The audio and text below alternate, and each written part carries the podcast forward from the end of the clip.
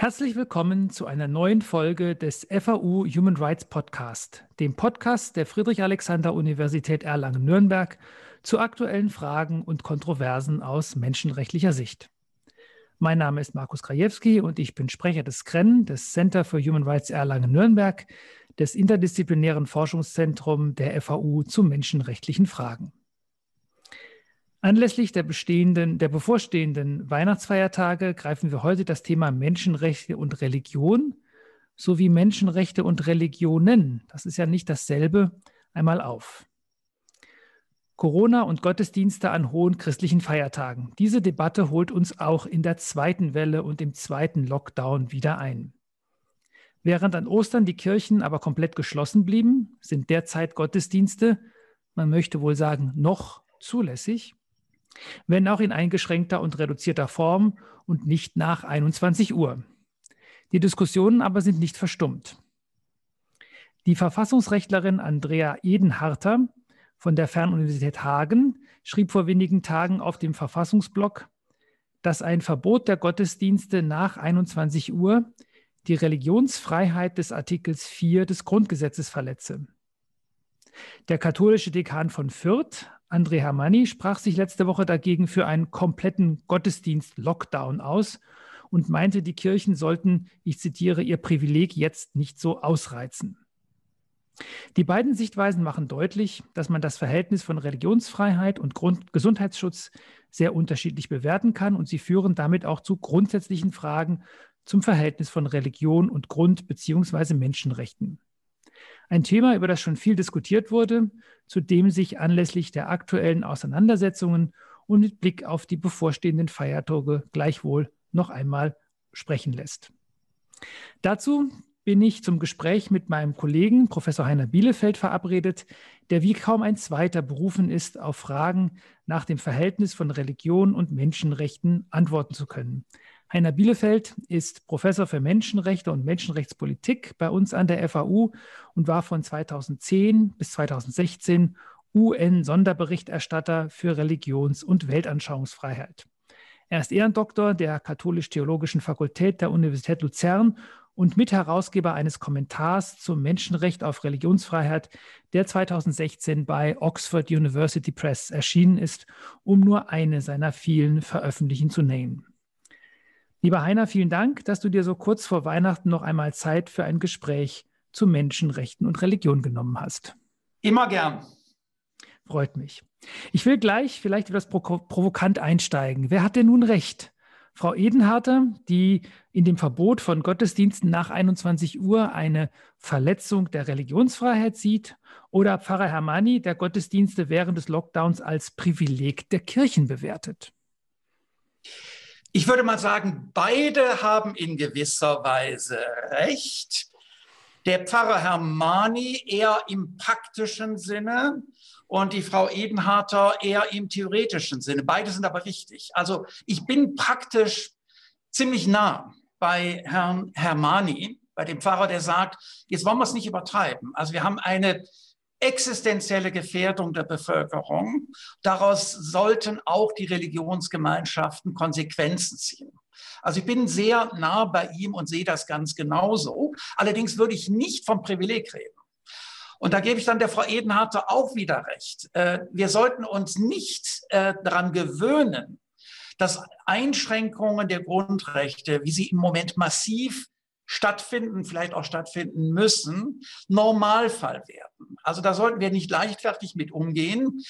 Wenn solche Einschränkungen stattfinden, dann hat der Staat sehr klar eine Beweislast, eine Argumentationslast zu tragen, um, damit man immer dafür sorgt, es bleibt eine Ausnahme und wir versuchen es sozusagen auf die schonendst mögliche Art und Weise durchzuführen. Unter Corona-Bedingungen ist dies bekanntermaßen sehr, sehr, sehr schwierig. Aber von daher finde ich, hat die Frau Edenharter recht. Also wir dürfen uns nicht daran gewöhnen und wir müssen den Staat immer in der Pflicht halten, sehr genau zu begründen, warum das jetzt wirklich sein muss. Trotzdem bin ich dann in der Praxis wiederum nahe bei dem Pfarrer. Ja, danke. Wir diskutieren ja jetzt viel über Gottesdienste, ähm, die eben aus Gründen des Gesundheitsschutzes ausfallen oder eingeschränkt werden müssen. An Ostern und auch jetzt wieder geht es dabei vor allem um christliche Gottesdienste. Ministerpräsident Söder ähm, rechtfertigt diesen Fokus für Bayern mit der sogenannten christlichen Prägung des Landes. Was ist davon eigentlich aus Sicht der Religionsfreiheit als Menschenrecht zu halten? Und stellen sich diese Fragen nicht auch für Muslime, Juden und andere Religionsgemeinschaften? Das ist genau der entscheidende Punkt. Also die Religionsfreiheit ist ein Freiheitsrecht aber wie andere Menschenrechte auch, ist sie mit der Gleichheit zusammenzubringen. Es geht um die gleiche Freiheit für Angehörige unterschiedlicher Religionen und Weltanschauungen. Niemand darf da diskriminiert werden, auch nicht mit Blick auf eine historische Prägung des Landes, die ja niemand bestreiten würde. Das ist so klar wie nur was. Aber die Religionsfreiheit gilt nicht nur für die Großen, sie gilt auch für die Kleinen, sie gilt für die Traditionellen und für neureligiöse Bewegungen, sie gilt für Gemeinschaften und sie gilt für Individuen. Und zwar eben nach Maßgabe der Gleichberechtigung. Und wenn man da irgendwie so, einen Hauch von Leitkultur durch das Ganze durchjagt, dann verrutschen die Kategorien. Und das passiert ziemlich oft, auch bei uns im Lande. Und so ein Begriff wie christliche Prägung des Landes ist ja historisch nicht falsch, aber wird sehr schnell zum Anlass, auch systematisch die Kategorien so ein bisschen ins Rutschen zu bringen. Deshalb bin ich da immer äh, sehr hellhörig und vorsichtig. Hast du denn auch wahrgenommen, ob es da ähnliche Diskussionen auch gibt mit Blick auf Einschränkungen von ähm, äh, religiösen Zusammenkünften in Moscheen, in Synagogen? Ähm, oder ist es wirklich ein Problem in Anführungszeichen der Christen? Nein, es ist natürlich kein Problem der Christen, sondern es ist ein Thema, das im Moment alle Religionsgemeinschaften betrifft. All diejenigen, die eben zu Zwecken von Gottesdienst oder Gemeindeversammlung tatsächlich auch gemeinschaftliche Religionspraxis pflegen. Das ist kein exklusiv christliches Thema. Du warst ja als Sonderberichterstatter für die UNO in vielen Ländern unterwegs und hast dich mit ganz unterschiedlichen Einschränkungen von Religionsfreiheit befasst, hast das, hast das erlebt, hast das gesehen. Sind dir da ähnliche Auseinandersetzungen begegnet, wo es halt tatsächlich dann auch mal ging, darum ging, ähm, Religionsfreiheit zugunsten von Gesundheitsschutz einzuschränken? Oder würdest du sagen, die Diskussion, die wir zurzeit führen, das ist eher so eine Art First World Problem, wie man zuweilen den Frust über Corona-bedingte Einschränkungen unseres Alltags genannt hat? Also ich glaube, First World Problem ist es nicht. Äh, also da muss man nur nach Brasilien schauen, äh, was da passiert im Moment äh, etwa unter der indigenen Bevölkerung. Oder also da wird also durch die völlig verantwortungslose Politik der Regierung ja nicht nur die Kultur, sondern eben auch die Religion, genauso wie das Leben indigener Völker auf das Spiel gesetzt.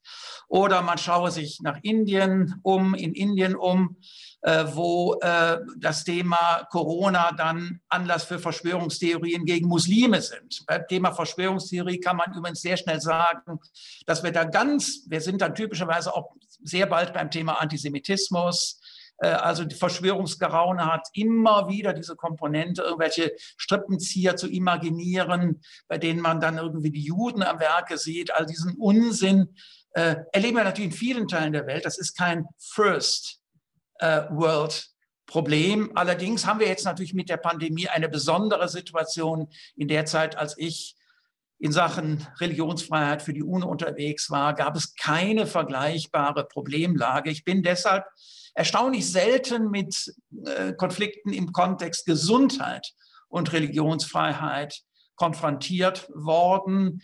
Gelegentlich habe ich durchaus auch damals schon mal Impfgegner erlebt, die sie auf Religion bezogen. Also, aber es spielte keine sehr große Rolle. Insofern ist das schon eine so besondere Situation, aber keine Situation, die man regional begrenzen könnte. Und diese Besonderheit der Situation, also die, die sozusagen dieses, diesen, wenn man so will, vielleicht Gegensatz oder zumindest diese, diese Erfordernis, Religion und Gesundheitsschutz, das Recht auf Gesundheit in Einklang zu bringen, würdest du sagen, das ist strukturell etwas Neues, etwas anderes als andere menschenrechtliche Auseinandersetzungen, die wir kennen? Oder würdest du sagen, man kann da mit den Kategorien und Instrumenten, die wir haben, letztlich darauf reagieren? Ja, das kann man schon. Also die Kategorien müssen wir nicht verändern. Äh, wir haben immer im Kontext äh, etwa des Artikels 18 des Paktes über bürgerliche und politische Rechte, Religionsfreiheit, bei der Frage der Einschränkung auch das Thema öffentliche Gesundheit. Äh, nur hat es in der Praxis bislang, bislang keine vergleichbar große Rolle gespielt. Also das heißt, Gesichtspunkte öffentlicher Gesundheit können auch Einschränkungen der Religionsfreiheit legitimieren. Aber da muss man eben aufpassen. Wie eben schon mal gesagt, äh, die Beweislast liegt dann immer bei, auf der Seite derer, die meinen, solche Einschränkungen durchführen zu müssen. Wir müssen sehr aufpassen, dass da nichts abgeräumt wird, dass nicht Diskriminierungen stattfinden. Deshalb also ähm, diese, die, die, das, das Handling solcher Schrankenklauseln verlangt ein hohes Maß an Sorgfalt, Genauigkeit, empirische Genauigkeit, aber eben auch normative Genauigkeit, äh, damit da nicht Schindluder getrieben wird und wir uns daran gewöhnen, mit Menschenrechten und Religionsfreiheit hier konkret eben allzu pragmatisch, locker umzugehen. Das ist ganz wichtig. Aber die Kategorien äh, für den Umgang auch mit solchen Krisen haben wir eigentlich. Äh, nur die Praxis ist jetzt in der Tat, was ja schon nur, ja, die Praxis stellt natürlich ganz riesengroße Herausforderungen in der praktischen Anwendung dieser Kategorien. Lösen wir uns vielleicht einmal mal von den aktuellen Themen. Ähm, Menschenrechte und Religion. Wie weit reicht das eigentlich zurück? Kann man sagen, die Religionsfreiheit ist eine der Wurzeln der universellen Menschenrechte? Ich habe jetzt gerade neulich nochmal bei Schiller nachgelesen. Don Carlos, da lässt Schiller den Marquis von Posa zu König Philipp sagen, ähm, geben Sie Gedankenfreiheit. Ja, das bezieht sich auf die Reformation, äh, Protestantismus in den Niederlanden im 16. Jahrhundert, also schon lange her. Und in der berühmten Rede von Präsident Roosevelt im Jahre 1941 wird ja auch die Freiheit, ich zitiere, jeder Person Gott auf ihre Weise zu verehren, überall aus der Welt, als eine der vier Freiheiten der Four Freedoms genannt. Und dieser Hinweis auf die Glaubensfreiheit wird ja dann auch ausdrücklich sieben Jahre später nochmal in der Präambel der Allgemeinen Erklärung der Menschenrechte aufgegriffen. Also ist das eine lange Tradition, auf die wir da zurückblicken, wenn wir Menschenrechte und Religionsfreiheit diskutieren? Ich bin da vorsichtig. Also natürlich gibt es eine Tradition der Religionsfreiheit. Aber wenn es dann darum geht, die Religionsfreiheit im Gesamt der Menschenrechte einzuordnen, da reagiere ich extrem vorsichtig auf ähm, das, was ich so vielleicht nennen würde, Human Rights Originalism. Also die Suche nach dem Urmenschenrecht. Also zum einen glaube ich nicht, dass man das historisch wirklich so klar sagen kann. Zum anderen, wo immer man hinschaut, kommen dann europäische Staaten. Dann reden wir über Copyrights der Niederländer, haben wir jetzt gerade an deinem Beispiel gesehen, oder Copyrights der Engländer. Oder Georg Jelinek hat im 19. Jahrhundert mal gesagt, Copyrights der Deutschen, das hat er vor allem gegen die Franzosen gesagt, weil eigentlich Reformation äh, die Religionsfreiheit und damit die Menschenrechte in die Welt gebracht habe, irgendwie auf dem Umgang über die USA. Aber das waren alles Protestanten, also nicht Paris, sondern Wittenberg ist der Ursprung. Aber immer sind es sozusagen europäische Ursprungsorte, die dann ins Spiel kommen. Und ich glaube, dem Geltungsanspruch der Menschenrechte auch der Attraktivität der Menschenrechte tut man damit keinen Dienst. Also man, man äh, nur ein Bärendienst. Ich glaube, es ist viel sinnvoller, sich einzugestehen, Menschenrechte sind ein historisch offenes Projekt. Antwort auf Unrechtserfahrungen, die immer wieder neu artikuliert werden in aller Welt. Und sagen wir mal, unsere Konzeptionalisierungen der Menschenrechte haben nach wie vor einen ausgesprochen eurozentrischen Bias.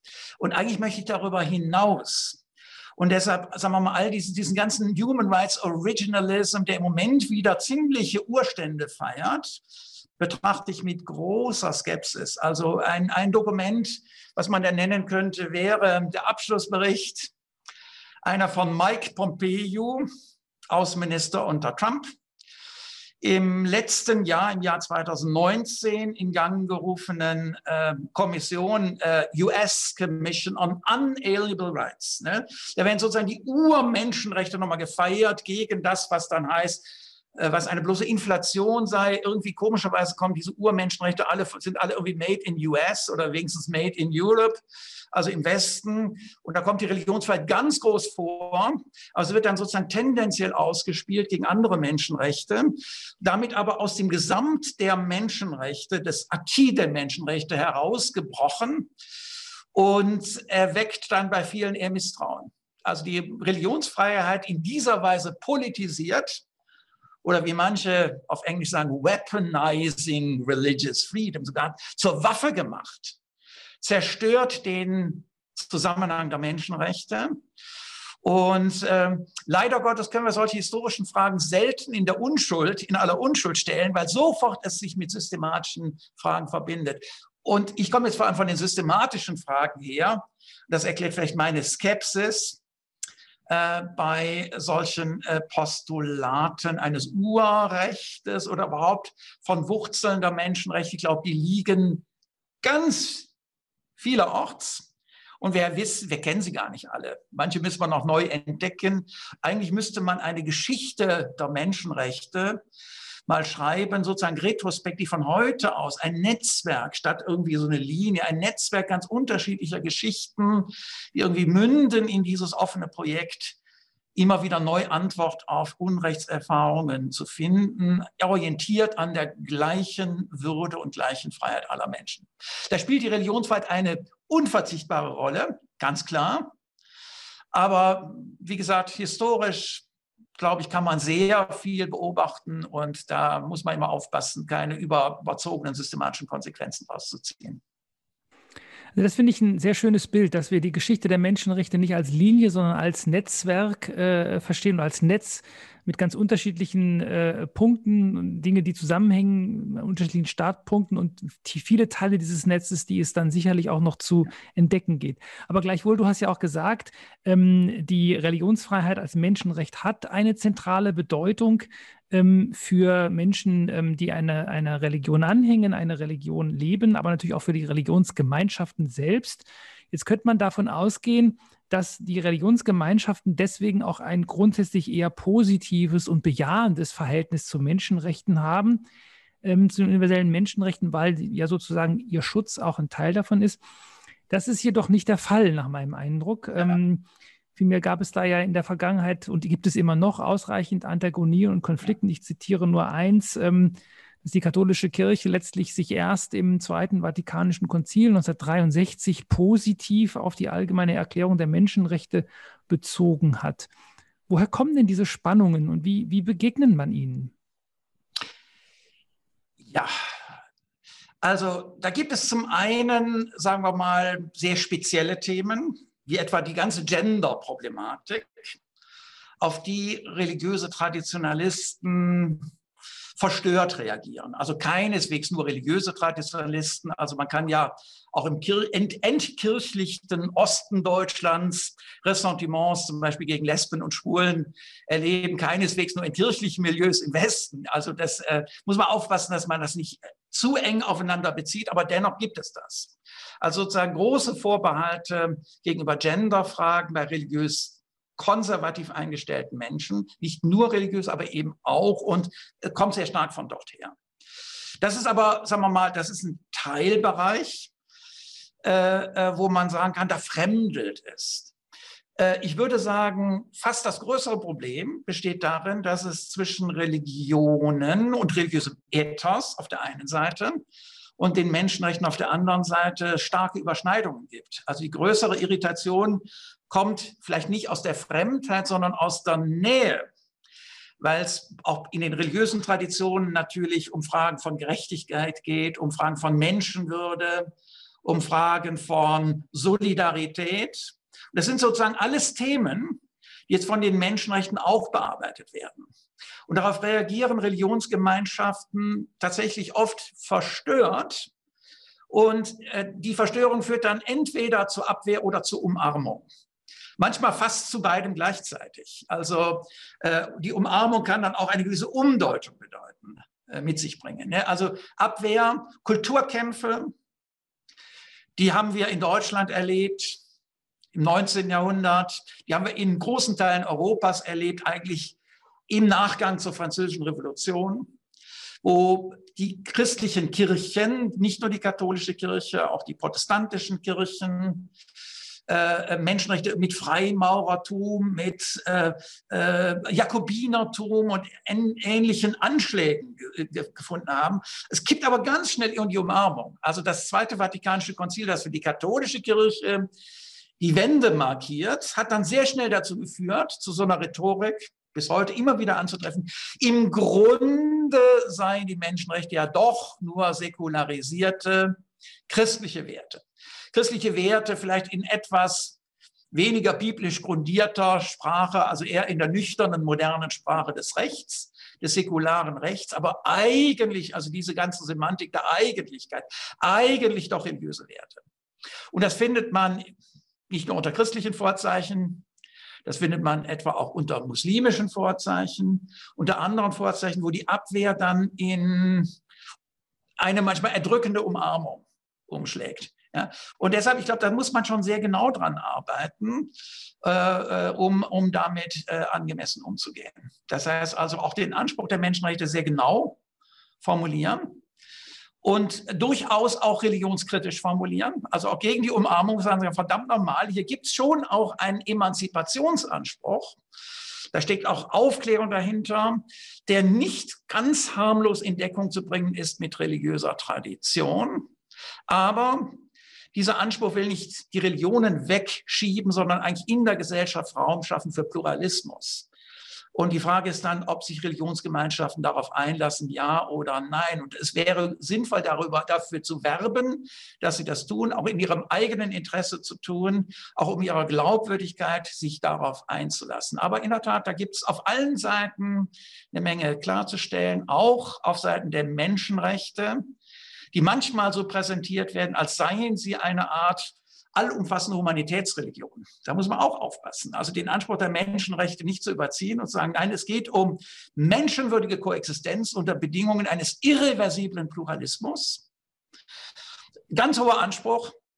Aber es geht nicht darum, die Religionen zu beerben und die Sinnfragen der Menschheit jetzt über die Menschenrechte ein für alle Mal zu beantworten. Also da muss man auch gucken, dass man diesen Anspruch der Menschenrechte genau fasst gegenüber Ziehungen auch vorsichtig ist. Also die richtige Antwort ist eine Mischung von Bescheidenheit und Klarheit. Wäre aber ein Teil der Antwort nicht auch zu sagen, dass sich ähm, die, ein positiver Bezug der Menschenrechte auch natürlich nach innen in, den, in die Religionsgemeinschaften selbst hineinrichten muss? Ich meine, ich frage mich gerade, ob diese Umarmung vielleicht auch ein bisschen Teil äh, ist, dass man sagt, äh, ähm, wir wollen die Menschenrechte gerne für uns auch ähm, ein Stück weit ähm, uns aneignen, weil wir dann, wenn wir nach innen schauen müssen, wie wir es da eigentlich mit Pluralität ja. von Meinungen, Pluralität von Lebensentwürfen, auch Diskriminierungsfragen haben, weil wir es da dann nicht mehr so ganz genau nehmen. Genau, also das ist natürlich ein Interesse auch vieler Menschen in den Religionsgemeinschaften, äh, die darin eine Chance sehen. Äh, also in der Öffnung der Religionsgemeinschaft nach religiöser Traditionen für die Menschenrechte eine Chance sehen, nach außen besser zu wirken, also auch, auch, auch politische Verantwortung mit zu übernehmen, aber auch nach innen vielleicht mit manchen problematischen Traditionen nochmal neu umzugehen, mit der eigenen Gewaltgeschichte kritisch umzugehen, mit Paternalismus, Frauenverachtung, Diskriminierung, Stigmatisierung von Minderheiten, auch sexuellen Minderheiten, nochmal wirklich neu umzugehen. Also das heißt, die Menschenrechte als Anfrage an die Religionen auch nach innen zu nutzen. Diese Debatten gibt es, würde ich wiederum behaupten, in allen Religionsgemeinschaften. In manchen finden sie heftig und offen statt, in anderen weniger. Also in der russischen Orthodoxie habe ich noch vergleichsweise wenig davon mitgekriegt, zum Beispiel. In der katholischen Kirche gibt es jetzt auch Maria 2.0, aber man wundert sich, dass über manche Fragen überhaupt noch ernsthaft diskutiert wird. Das bringt uns auch zu meiner letzten großen Frage. Ich ähm, denke mal, da, die Brücke passt da ganz gut in eurem jetzt in diesem Jahr, glaube ich, auch auf Deutsch erschienenen Buch Religionsfreiheit auf dem Prüfstand, Konturen eines umkämpften Menschenrechts setzen sich ähm, äh, Michael Wiener und du in, mit den Infragestellungen, aber auch diesen Okkupierungsversuchen, die du gerade genannt hast, ähm, dieses Menschenrechts durch unterschiedliche Gruppen auseinander.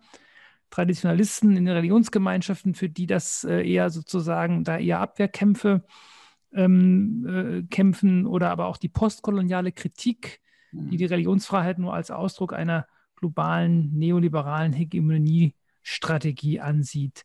Ihr setzt dem ja eine Perspektive entgegen. Also welche, wie, wie, kann man das zusammenfassen? Was sind da so die wesentlichen Aspekte? Wie, wie, wie ja. muss man heute Religionsfreiheit verstehen? Also um es sehr einfach zu machen, also in der Tat muss man nach vielen Seiten kommunizieren und Klarstellungen durchführen. Da gibt es die einen, die lieben die Religion, aber nicht unbedingt die Freiheit. Da gibt es dann die anderen, die lieben die Freiheit, aber wundern sich, dass Religion irgendeine Rolle spielen kann in einer freiheitlichen Gesellschaft. Es gibt natürlich auch solche, die lieben weder die Religion noch die Freiheit. Es gibt auch solche, die lieben beides. Da würde ich mich jetzt dazu zählen. Aber jetzt nehmen wir mal sozusagen die, die kritische Seite. Die einen, die die Religion lieben, aber nicht die Freiheit. Also sagen wir mal religiöse Traditionalisten, die jetzt damit klarkommen müssen, dass der politisch-rechtliche Umgang mit Religion nicht mehr darin sinnvoll bestehen kann, bestimmte Religionen zu schützen, religiösen Identitäten zu befestigen oder religiös hegemoniale Territorien irgendwie zu kreieren, sondern unter den Vorzeichen des Pluralismus kann der politisch-rechtliche Umgang mit Religion nur darin bestehen, die Menschen zu stärken. Also das heißt, das religiöse Subjekt oder von mir aus auch das religionskritische Subjekt, also den Menschen, die Menschen, als die glaubenden, zweifelnden, suchenden, praktizierenden, skeptischen, die rechtlich darin zu stärken, ihren Weg gemeinsam mit anderen zu finden. Der Umgang mit Religion politisch-rechtlich unter Vorzeichen des Pluralismus heißt, Menschen zu stärken, Freiheit zu stärken, also es gibt keinen anderen sinnvollen Weg. Wer meint, mit politisch-rechtlichen Mitteln Religion zu befestigen, zerstört letztlich den Glaubwürdigkeit, die Glaubwürdigkeit der Religion in der modernen Gesellschaft. Das sind sozusagen reaktionäre Versuche, die sind letzten Endes ein Desaster auch für die Religionsgemeinschaften. Also die Öffnung für die Freiheit ist, glaube ich, ganz entscheidend. Die, diese menschenrechtliche Wende, die in der katholischen Kirche eben im Zweiten Vatikanum passiert ist. Bei den Protestanten passiert sie jederzeit, immer wieder, weiß man nicht so genau. In anderen Religionsgemeinschaften auch. In manchen steht sie weitgehend noch bevor. Das, also das ist komplex. So, und jetzt kommt aber die Kehrseite. Da gibt es eben auch solche, also viele davon auch in Menschenrechtsorganisationen aktiv, die sind sehr für die Freiheit. Aufklärung, Freiheit, moderne pluralistische Gesellschaft, Antidiskriminierungs, Politik, also das ganze Arsenal der Menschenrechte. Und dann die Frage, passt denn die Religionsfreiheit hinein? Passt überhaupt Religion hinein in eine freiheitliche Gesellschaft? Ist die Religionsfreiheit möglicherweise das trojanische Pferd, über das dann die klerikale Mafia den öffentlichen Raum wieder neu betritt? Ja, ich drücke es jetzt ganz bewusst so ein bisschen überspitzt auf, aber diese Position ist ganz oft zu finden. Und denen ist auch was zuzumuten, nämlich die Einsicht, dass Freiheit komplex ist dass Aufklärung auch nicht dazu führt, irgendeinen neuen hegemonialen, urbanen Lebensstil für alle durchzusetzen, sondern Aufklärung als Raum zu schaffen für echte Diversity. Und man muss ja nicht alles verstehen, was im Kontext Religion passiert. Das kann kein Mensch, ich kann das auch nicht. Ja?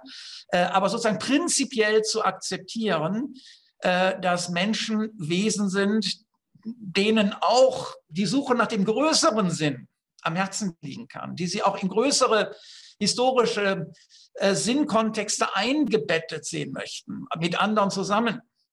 Also diese Fragen von religiöser Sinnsuche, religiöser Identität gehören zum Menschsein dazu. Und deshalb gehören sie auch zu einer freiheitlichen Gesellschaft dazu. Äh, also das ist sozusagen die Kehrseite. Religion und Freiheit zusammenzudenken. Für die einen heißt es Öffnung für die Freiheit. Und für die anderen bedeutet es die Zumutung, freiheitliche Gesellschaft vielleicht etwas komplexer zu sehen und nicht sozusagen mit einem bestimmten liberal, urban, ironischen, religionsdistanzierten Lifestyle kurz zu schließen. Also man muss sozusagen an allen Seiten ganz viel aufklären, klarstellen, kommunizieren, werben. Die gute Nachricht ist, das kann auch gelingen. Ich habe eigentlich doch immer wieder auch die ermutigende Erfahrung machen können, dass in Sachen Religionsfreiheit, auch anderer Menschenrechte, Menschen zusammenfinden, die ansonsten auch sehr unterschiedliche Wege gehen. Also ich erinnere mich an Veranstaltungen in den USA, wo Mormonen und Atheisten gemeinsam für die gute Sache der Religionsfreiheit kämpfen. Das ist möglich. Ja, also man kann da auch zusammenfinden, man kann zusammenkommen, äh, aber in der Tat, man muss auch immer wieder neu die Werbetrommel äh, dafür rühren und ich mache das gerne und mit Leidenschaft.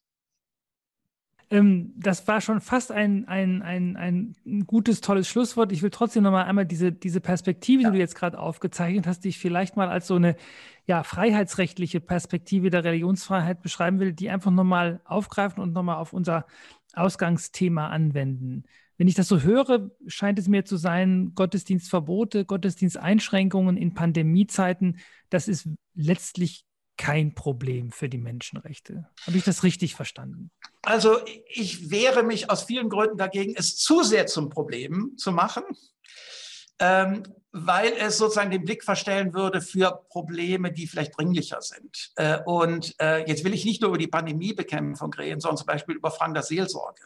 Was ist mit all den Menschen, die nicht Abschied nehmen können von ihren verstorbene Angehörigen oder jedenfalls nicht anständig abnehmen können. Also mein Onkel, der letzte in der Generation meines Vaters, äh, ist im Juni verstorben. Meine Tante konnte ihm nicht die Hand halten, obwohl klar war, dass er versterben würde. Die Beerdigung war natürlich eine ganz traurige Veranstaltung im kleinsten Kreise. Äh, das sind Dramen, also und Seelsorge etwa äh, wäre ein Thema, wo man sich wirklich konzentrieren muss, vielleicht auch Fantasie entwickeln muss. Äh, und wenn es um Religionsfreiheit und ihre Einschränkung geht, klar, wir dürfen uns nie an Einschränkungen einfach gewöhnen. Aber die großen Dramen der Religionsfreiheit finden natürlich anderswo statt. Das äh, soll man nicht, ver, nicht verkennen. Da geht es um Fragen von Leben und Tod. Äh, brutale Stigmatisierung von religiösen Minderheiten, in Pakistan etwa, äh, aber auch in Indien zum Teil. Ähm, in Myanmar Massenvertreibungen, äh, die Lager in äh, Xinjiang, äh, wo Uiguren, muslimische Uiguren zu Hunderttausende Zwangsarbeit verrichten, indoktriniert werden. Äh, autoritäre Staaten, die deshalb auf die Religionsfreiheit äh, zugreifen, weil sie im Grunde genommen ihr Politmonopol gegen alle sozialen Bewegungen äh, verteidigen möchten, den eisernen Kontrollgriff äh, und damit alle Menschenrechte im Grunde abräumen. Äh, also da ähm, habe ich viele Dinge erlebt, auch als Sonderberichterstatter, äh, die mich ähm, dann immer doch etwas skeptisch machen, wenn man jetzt die Fragen der Religionsfreiheit in Deutschland mit zu viel Pathos auflöst. Wie gesagt, also mit Grundrechten pfleglich umzugehen, das ist eine Frage von Prinzipien.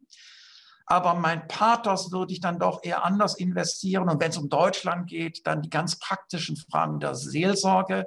Aber nicht, ob man jetzt um 19 Uhr oder um 21 Uhr die Christmette beschließen muss. Also da würde ich jetzt nicht in den Kampf ziehen.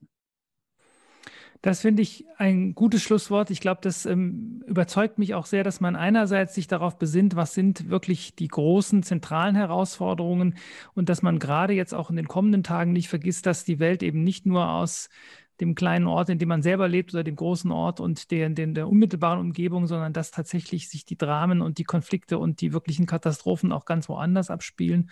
Und andererseits, so habe ich dich jedenfalls verstanden, auch zu sagen, wenn wir uns über Religionsfreiheit und Religion unterhalten, dann ist es nicht nur unbedingt das in Gottesdiensten zelebrierte, sondern auch das tatsächlich das auf Menschen zugehen. Du hast das Stichwort Seelsorge genannt, eben und da zu sagen, das sind, das sind vielleicht auch die Dinge, auf die es den Menschen ähm, dann wirklich ankommt und denen man den Menschen wirklich nahe sein kann.